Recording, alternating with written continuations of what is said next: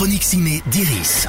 Bonjour à tous, dans la chronique ciné d'Iris, on parle des films à voir ou revoir en salle ou sur les plateformes. Aujourd'hui au cinéma, Argyle, la nouvelle comédie d'espionnage de Matthew Vaughn, à qui on doit notamment Kick-Ass, X-Men le commencement, mais aussi la saga Kingsman. Donc oui, l'action et les agents secrets, il connaît tout comme son héroïne, auteur de romans d'espionnage à succès, qui, à l'opposé de ses personnages, se sent mal à l'aise dès qu'elle doit sortir de chez elle ou quitter son chat. L'irruption dans sa vie d'Aidan, un espion allergique au poils de chat, va pourtant la forcer à quitter sa zone de confort. Wow Il y a un chat là-dedans.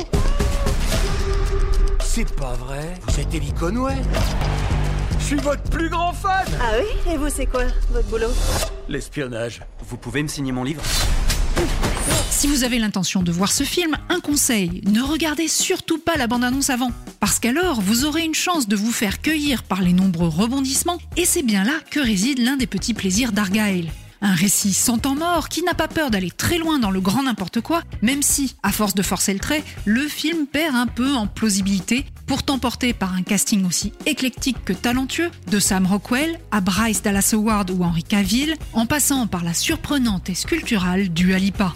Également au cinéma et sur les plateformes cette semaine, Le Bonheur est pour demain, un drame avec Laetitia Casta, Damien Bonnard et Béatrice Dalle, où l'histoire d'amour impossible et passionnée entre une mère de famille et un braqueur de banque. Mais aussi, pour ceux qui ne l'auraient pas encore vu, Le Cercle des Neiges sur Netflix, qui relate l'histoire vraie du crash d'un avion dans les Andes en 1972, avec à son bord une équipe de rugby uruguayenne et leur combat pour survivre en puisant dans leurs ultimes ressources. Haletant. Et dès cette semaine, pénétrer dans les coulisses grâce au nouveau documentaire Le Cercle des Neiges, Qui étions-nous dans la montagne? La chronique ciné d'Iris, c'est fini pour aujourd'hui. Rendez-vous mercredi prochain pour d'autres conseils ciné.